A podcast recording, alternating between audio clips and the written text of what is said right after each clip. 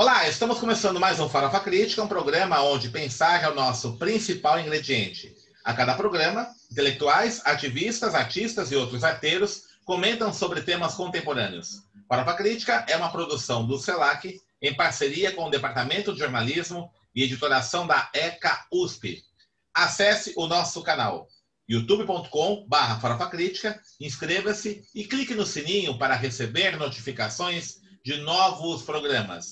E também ouça os nossos programas no formato podcast na plataforma Spotify. E não esqueça também de acessar a nossa página no Facebook, facebook.com barra canal Farofa Crítica, onde você pode, inclusive, sugerir temas, convidados para participar do nosso programa. Avisa amigos, familiares, vamos clicar, dar um like aí nos nossos vídeos no YouTube, aumentar nossa rede de inscritos para fortalecer esse canal alternativo de informação.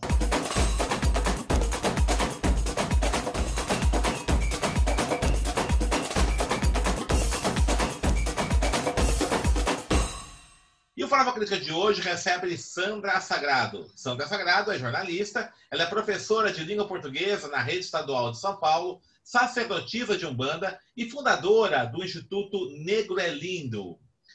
Sandra, obrigado por ter aceitado o nosso convite para participar aqui do Farofa Crítica. Eu queria que você falasse um pouquinho, primeiramente, o que é o Instituto Negro é Lindo, qual, o que vocês fazem e de onde surgiu a ideia de fundar esta organização?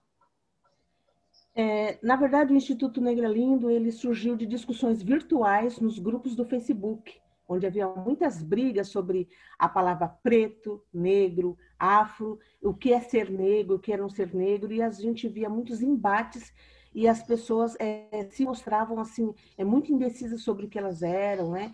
E a partir dessas discussões surgiram vários grupos e o Negra Lindo surgiu como uma página primeiramente para para ser uma, uma um reflexo, uma busca da autoestima do negro, para também é, é, focalizar os negros que estão em, em que estão é, fazendo algumas coisas, ativistas, intelectuais negros, para resgatar é, é, tudo que é bom do que o negro faz, para que a gente é, possa ter orgulho de ser negro, né? E aí a, nós começamos a pensar, será que nós temos que ser só uma página, né? Será que nós é, podemos fazer mais do que isso? O que, que nós podemos fazer?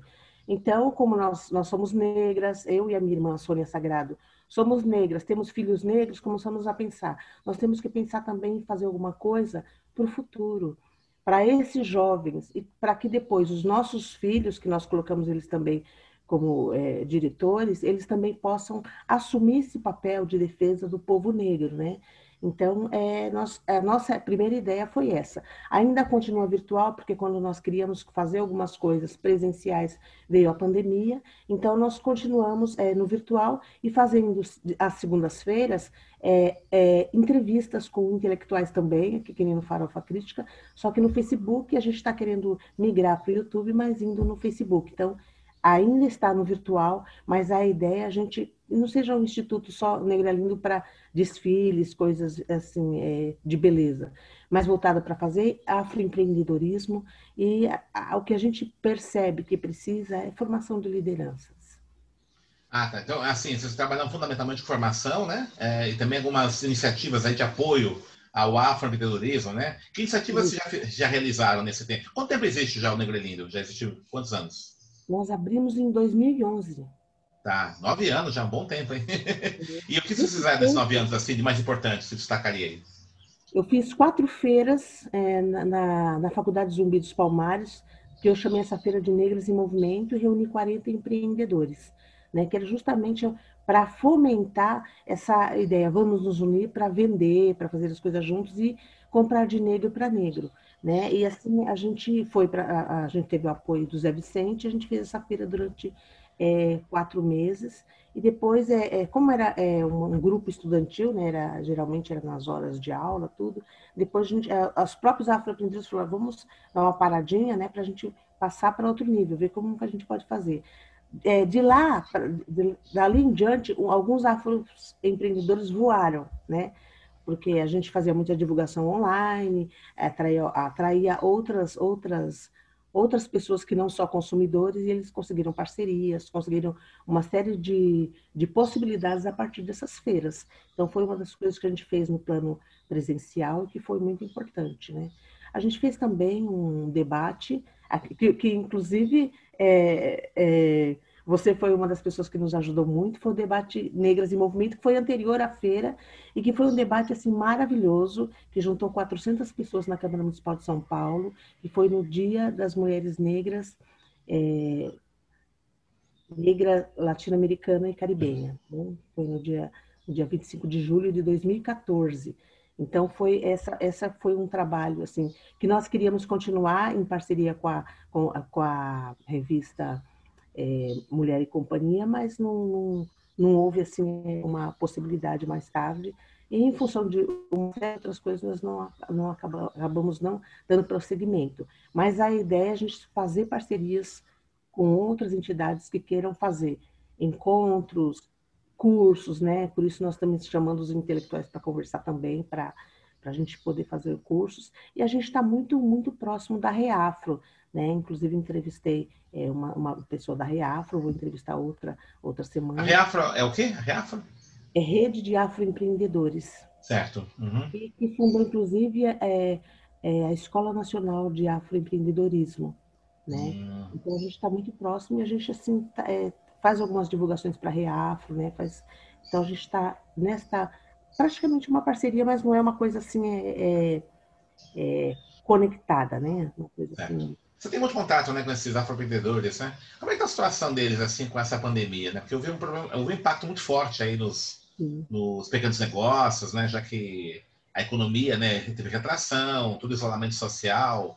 É, muitos deles trabalham, por exemplo, aí nessa área de serviços e comércio, né?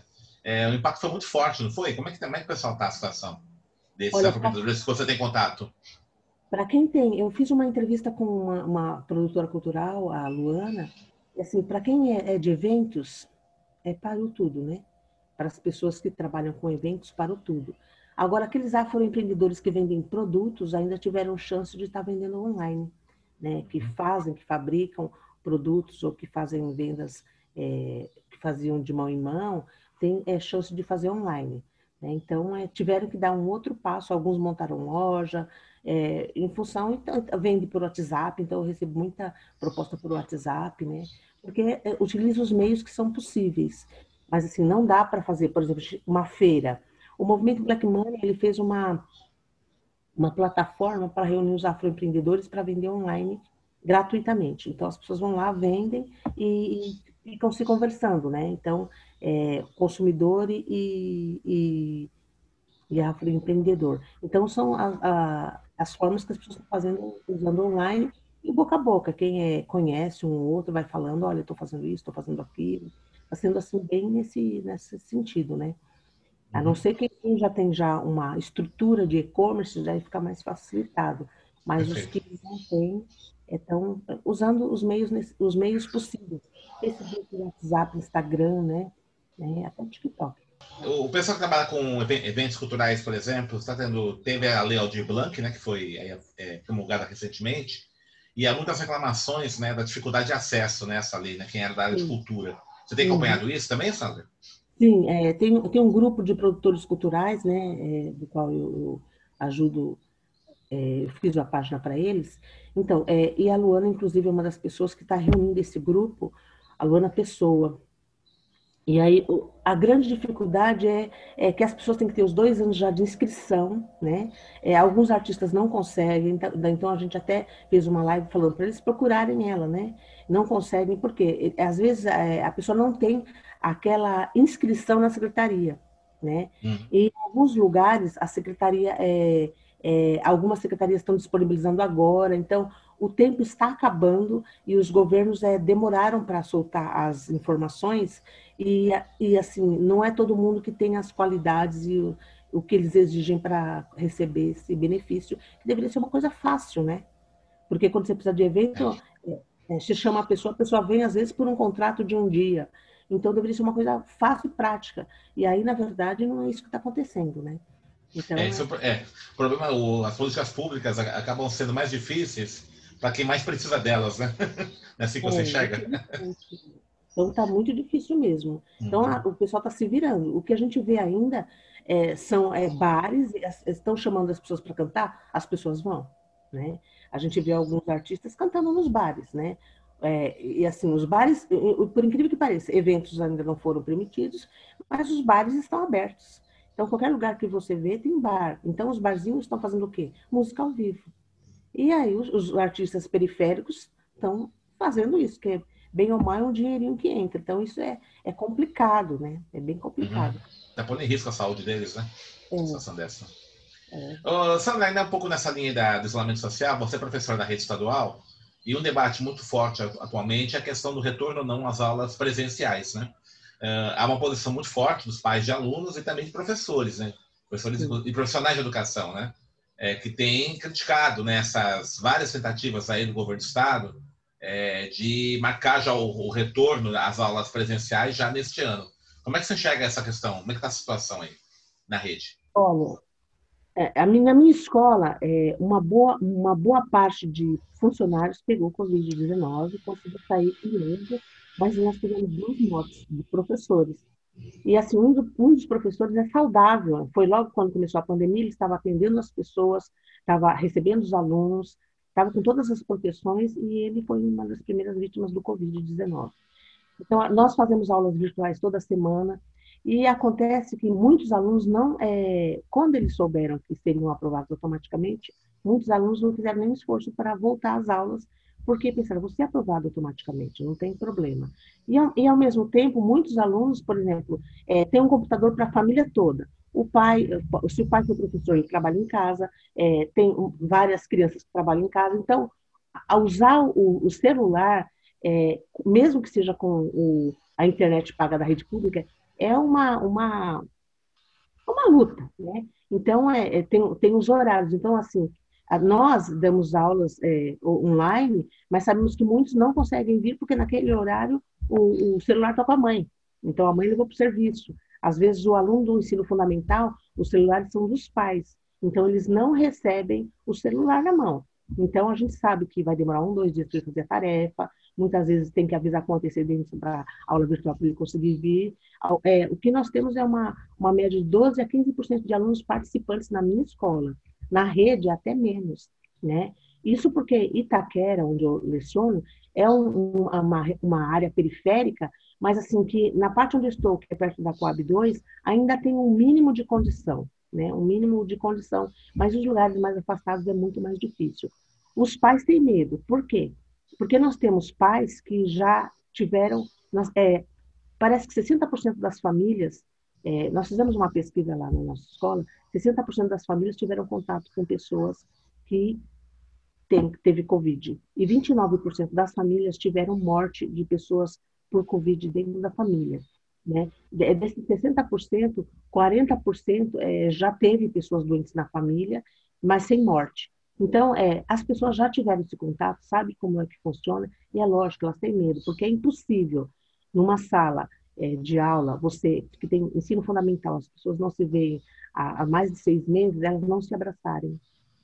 É, as crianças não trocarem a máscara, nós vamos ter que fazer um trabalho, um trabalho assim de cuidador mesmo, né? A gente vai ficar mais preocupado em cuidar da, das crianças do que da aula, porque vai ser é, mesmo que eles falem, o secretário disse que vão ser é, dias alternados, só para aqueles que não estão conseguindo vir nas aulas virtuais, e, e serão é, oito alunos por sala. Se nós temos em cada sala 40 alunos, quantas semanas demorarão para dar é, aulas para cada, cada sala? E como, como que nós vamos fazer para manter isso? As atividades presenciais começariam agora em outubro, mas na, na, pelo menos na minha escola nós não temos condições de estar, é, de estar voltando, né? Principalmente que é, muitos professores é, são de grupo de risco, né? É, mais de 50 anos, com comorbidades, e, e a escola está em reforma, né? Então, eles exigiram colocar câmeras, exigiram colocar uma série de equipamentos, equipamentos na escola, que impede também a escola de funcionar é, ativamente, né? Então, é, eles dizem, as supervisoras dizem que as suas próprias supervisoras vão contratar é, professores e nós, que somos os professores efetivos, nós vamos ser os facilitadores dessas aulas, nós, nós trabalharemos à distância. Então é bem complicado. Os, os pais não querem, não querem, não querem, porque eles sabem que adolescentes não têm é, sintomas, eles são assintomáticos, as crianças são assintomáticas, e os pais já tiveram essa prova dentro de casa, porque já, já conversei com família, que o filho tem aula, trabalha, e ele não é, usava máscara em casa, a mãe e a avó pegaram Covid.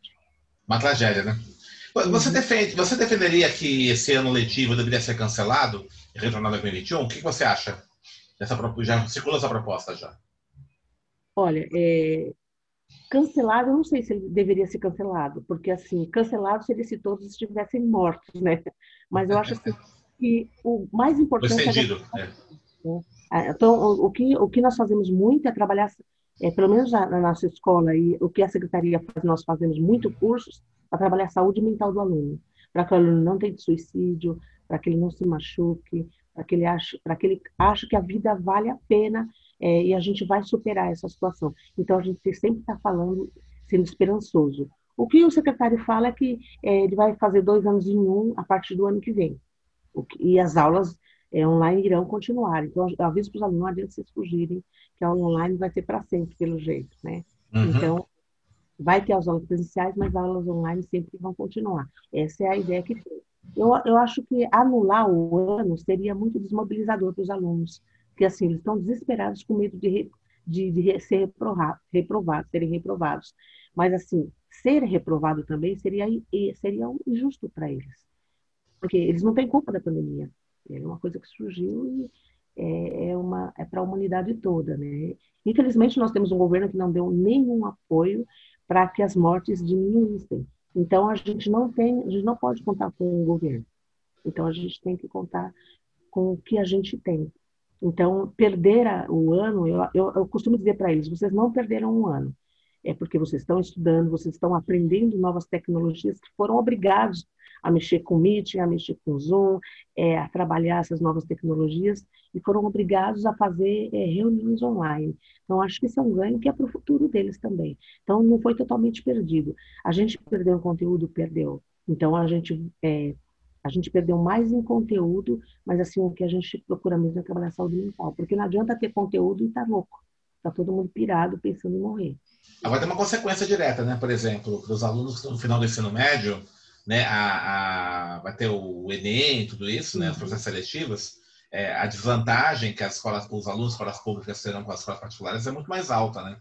E isso o Estado não está resolvendo, não está vendo, né? Isso pode pôr em risco, inclusive, as próprias ações afirmativas, né, que existem nas universidades, uhum. tudo isso. Como é que você enxerga a situação? Uma coisa grave isso. Eu acho assim, o que, o que deveria o que deveria ser feito? Deveria ser feita uma, uma correlação de, de forças nesse sentido, o que está acontecendo, de acordo com a realidade, né? Não é, é fazer as coisas como se a pandemia não existisse, como se, é, como se as pessoas não estivessem doentes, né? Eu acho assim, que deveria focar no que é possível. E até, assim, muitas, muitas das matérias que o próprio Centro de Mídias de São Paulo está fazendo são é, é são é, matérias que eles estão trazendo que são é, recordações. Né? Então, eles deveriam focar nessas recordações, porque os alunos estão indo no centro de mídias, porque é ou pela televisão, ou pelo celular, ou pelo YouTube. Então, eles estão indo. Então, é, porque não é a troca no, no, diretamente na, na, nos meetings, na, nos encontros. Então, eu acho que deveria é, ver o que está acontecendo, não fazer uma coisa assim para mostrar trabalho, né? Porque às vezes isso tem que acontecer, nós vamos ter que mostrar trabalho, nós conseguimos superar tudo isso, mas não só o governo que tem que superar, é o povo que tem que superar. Então, a Alice Brandão, deputada Alice Brandão, ela fez uma proposta de se dar celulares a quem precisa. Né? Já que tem uma, uma linha de internet para a, a, os alunos, que tenha também uma disposição de, de celulares para os alunos bancado pelo governo. Esse projeto não foi aprovado, mas é um projeto que com certeza ajudaria muito, uma vez que uma família com quatro crianças, dois pais, um ou dois celulares, não dá conta. Então, que, que às vezes os pais precisam levar. Então, a gente não tem como dar aula para o ensino fundamental sem celular. Ficam prejudicados principalmente o ensino médio, né? Porque quem está terminando o ensino médio agora, é, principalmente da periferia, que não teve o conteúdo necessário para fazer o é, fica prejudicado. Eles pedem para a gente mandar material, eles mandam material, a gente manda para os alunos, nem sempre os alunos nos dão retorno, né? Então, é, é complicado. Eles têm uma mas não tem um retorno aquela vontade de trabalhar, né? Algum tempo pequeno. É, o Google Meet, que, é, que funciona bem tudo, mas o problema é o Google Classroom, que como a demanda foi muito grande, às vezes as aulas, as salas somem, né? Então a gente entra em pânico, o professor entra em pânico, ele botou um conteúdo, sumiu tudo. Então é, é, foi muito complicado. Os professores tiveram que estudar muito, muito, muito para fazer isso. Então eu acho que os alunos estão prejudicados sim, né? e assim a gente vai ter que é, fazer uma outra forma de ajudar os alunos para que eles consigam é, é, acessar a faculdade, ter acesso à faculdade de uma forma mais ampla, né?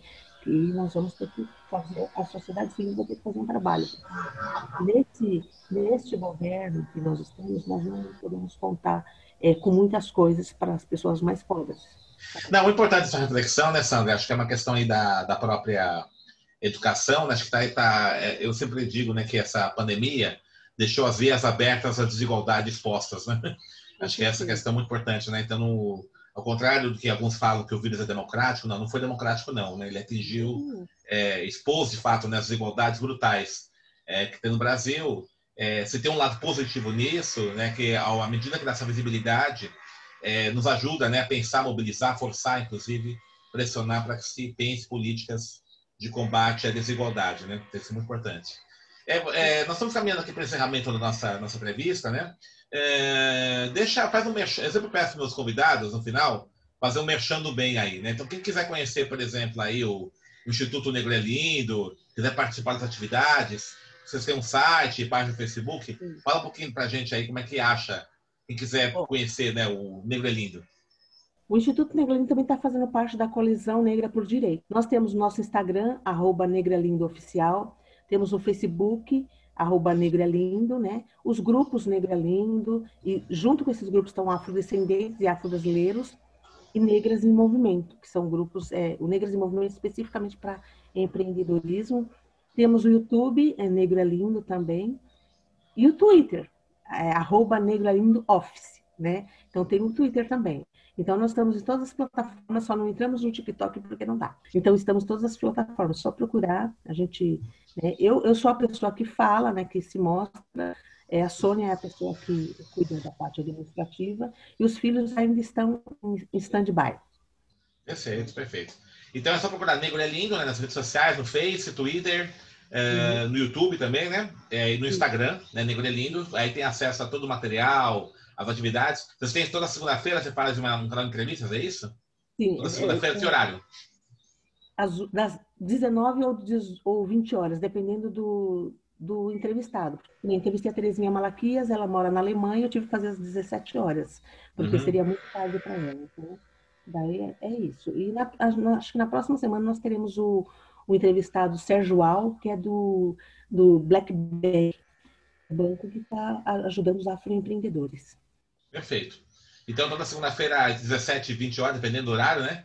Dependendo isso. do convidado, né? No, na página do Face, não é isso? Página isso. do Face do Negro Beleza. Sandra, brigadaça e parabéns aí pelas suas atividades, né? É, já te conhece há muito tempo. Oi? E também te convido a, a ser meu entrevistado no Negra Lindo. Opa! Só marcar que a gente vai lá. Quando você quiser, você conversa comigo no, no, WhatsApp, a gente marca aí, né? Tá Obrigado mesmo, assim, parabéns pelas iniciativas, né? É, eu te conheço há muito tempo, eu sei que você é uma pessoa batalhadora aí, tá sempre aí na, na frente da luta, nas frentes aí, né? A gente conheceu, inclusive, um tempo atrás, no, no concurso para educação de adultos, lembra? Lá na Prefeitura de São Paulo. Há mais de 30 anos, né? É verdade. O governo era Jano Quadros ainda, né? É Não, o governo era o Covas. É o Covas é o prefeito ainda. É o Covas, é o, o pai, né? O Covas pai. Isso, exatamente. Muito tempo na Fábios, né? Então, a gente faz muito tempo, tá? Você né, é uma pessoa assim, que eu admiro muito por, pela sua tenacidade, é, pela sua seu compromisso mesmo, né? Verdadeiro aí na luta, né? Então, é, só tenho que parabenizar você e é uma honra para a gente tá, ter você aqui com a gente para falar do seu projeto. E muito sucesso em tudo que está ah, fazendo. Eu, quero dizer, é uma honra imensa eu admiro de, assim, muito, muito todo o seu, o seu trabalho que você também tem feito, que é maravilhoso. Ah, você sempre divulgando. Obrigado, Sandra. Então, estamos encerrando mais um Farofa Crítica, que hoje recebeu a jornalista e professora Sandra Sagrado, que é uma das fundadoras né, do Instituto Negro é Lindo, né, uma organização que tem trabalhos muito importantes no afroempreendedorismo, no fortalecimento da comunidade negra e tem um trabalho muito grande nas redes sociais. Acesse o nosso canal youtube.com.br farofacrítica, inscreva-se e clique no sininho para receber notificações de novos programas. E acesse os nossos programas no formato podcast na plataforma Spotify. E para encerrar, uma frase do grande Milton Santos. A má índole, associada à falta de educação, leva o racismo ao preconceito e até à marginalidade.